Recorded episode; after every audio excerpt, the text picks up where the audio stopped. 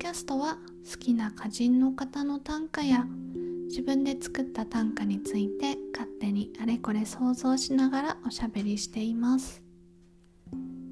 毎週金曜夜8時に配信しています。一日の終わりの息抜きになったら嬉しいです。今回は雑誌に掲載された自作の短歌をご紹介します。選ばれた短歌とそうじゃない短歌を比べると伝わる短歌を読むコツが見えてきました。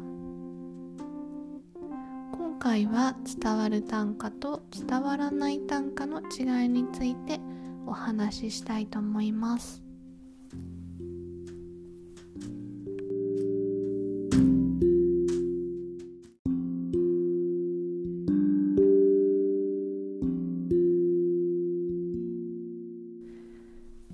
長女です。いろいろあって今はもう落ち着いています。何その紹介。長女です。いろいろあって今はもう落ち着いています。何その紹介。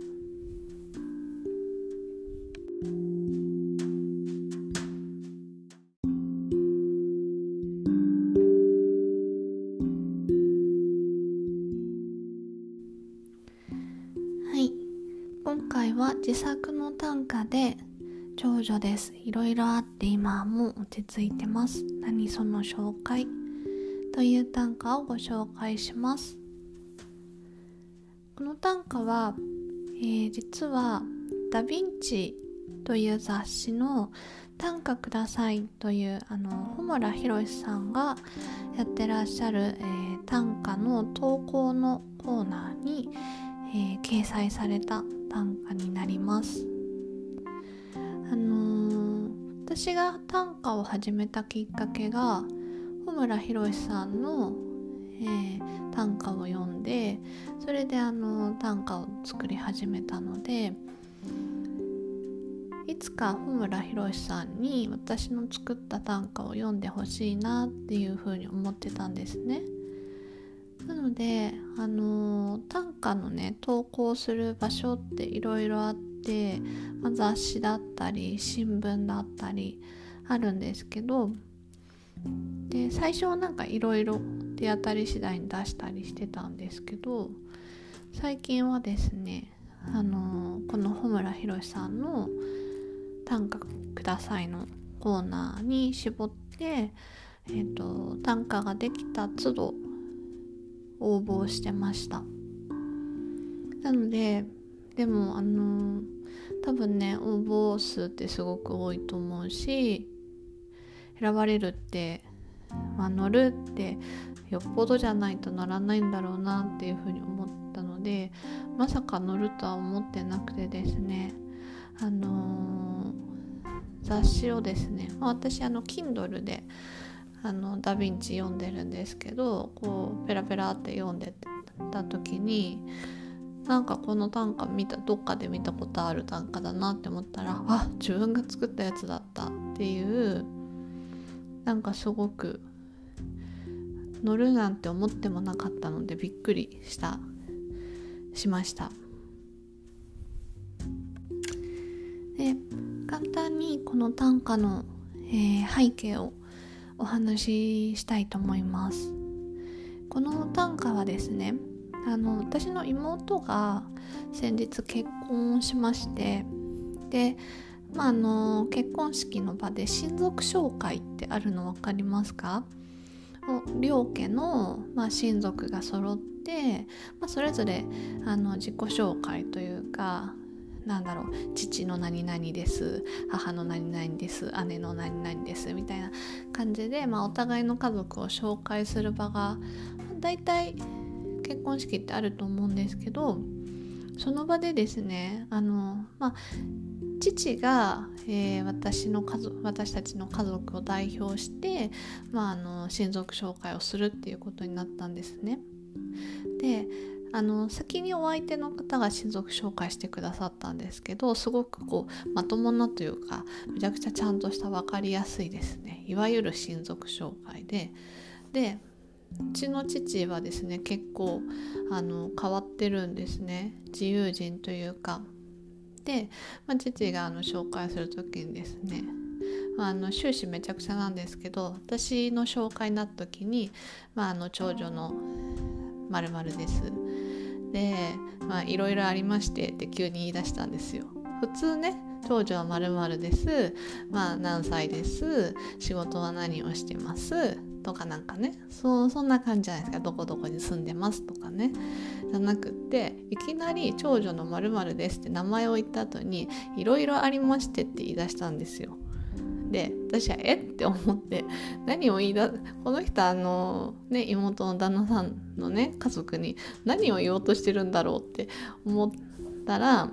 まあいろいろあってまあでも今落ち着いてましてみたいな。なんか勝手に一人で父の干渉に浸ってるっていうかなんかもうそれが面白くて私は本当に何言ってんだかって思ったんですけどなんかそれが結構印象深かったのであのせっかくなんで短歌にしようと思って、えー、歌を読みました。であの穂村さんのコメントにもあの全然紹介になってないんだけどこれがお父さんの実感なんでしょうねっていうようなことを書いてくださっていて多分そうだと思うんです。あの私本当に仕事も転々としてるし住むところも転々としてたしで、結構ね、まあ、めちゃくちゃというか、まあ、結婚したり離婚したりとかですね本当になんかこう漂流生活みたいな感じなんで多分父の実感としてはもうこの子は本当にいろいろあったなっていうことだと思うんですよ。ででもまあ今落ち着いたなって思ったってことはきっと安心してくれてるのかなっていうふうに今は。でその私のいろいろも、まあ、父はきっといい経験として認めてくれてるのかなっていうふうにですね思ったりしました。まあ、短歌はこんな感じなんですね。であのー、私今までも1年間で毎月1種ぐらいは投稿してるので、まあ、1年間で10種とか10何種とか送っていてで今まで送ったけど掲載されなかった、まあ、穂村さんがと取らなかった短歌と今回穂村さんが応募の中からすくい上げてくれた短歌との違いって何かなって思った時に一番はすごく個人的でリアリティがあるっていうことでした。であのこの親族紹介って本当に私のめちゃくちゃ個人的な話でそのいろいろあってっていういろいろの中のエピソードっていうのも私と父の間の本当に個人的なエピソードでそれはこの短歌を読んだ人穂村さんをはじめ、ま雑誌を通じて読んでくれた人たちにも何があったかわからないし父と私の関係もわからないし本当に超個人的なことなんですけどだけどなんかすごくリアリティがああったんじゃないかなって思ったんですね。で短歌って結構超個人的な超私的な気持ちを書いた方がいいような気がしていて穂村さんもそれに近いようなことをおっしゃっているんですけどなかなかなんか自分でそういう短歌っていうのが作れなくてなのであの私が普段作る短歌って結構漠然とした短歌が多いんですよ。季節の移り変わりだったり目に見える景色で感じたことだったりなんかそういうねすごくこう広いなんだろう誰にでも見れることなんだけど広すぎてちょっとこうピンとこないというかぼやけちゃってるみたいなことが多いんですね。でなかなかそこにリアリティを持たせるとかそこに超個人的なエピソードを持たせるっていうことができなかったんですけど今回ってすごく限られた妹の結婚式の親族紹介っていうすごくピンポイントなシチュエーションでかつ私と父の間に実はこの38年間ねいろんな思い出がありました葛藤がありましたっていう本当に誰にもわからないことを書いたんですけどそれが実は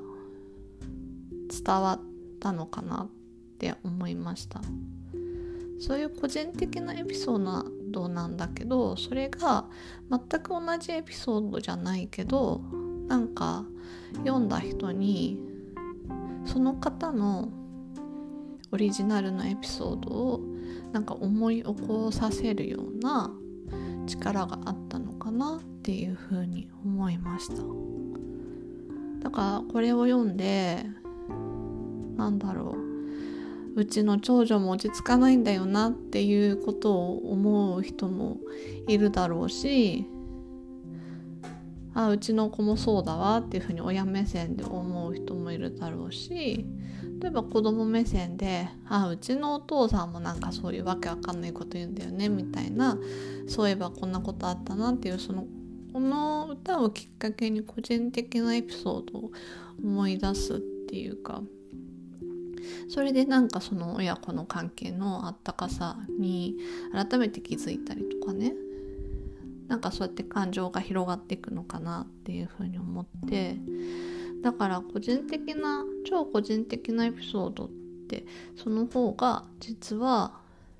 人に伝わるんじゃないかっていうのをあの穂村さんがこの歌を取ってくれたことですごく実感しました。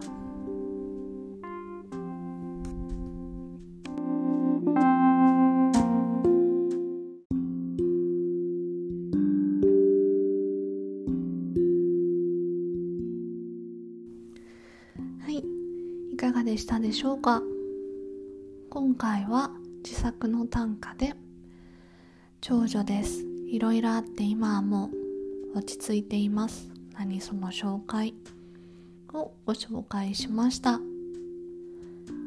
短歌でおしゃべりは毎週金曜夜8時に配信しています。また来週金曜夜にお会いしましょう。それではおやすみなさい。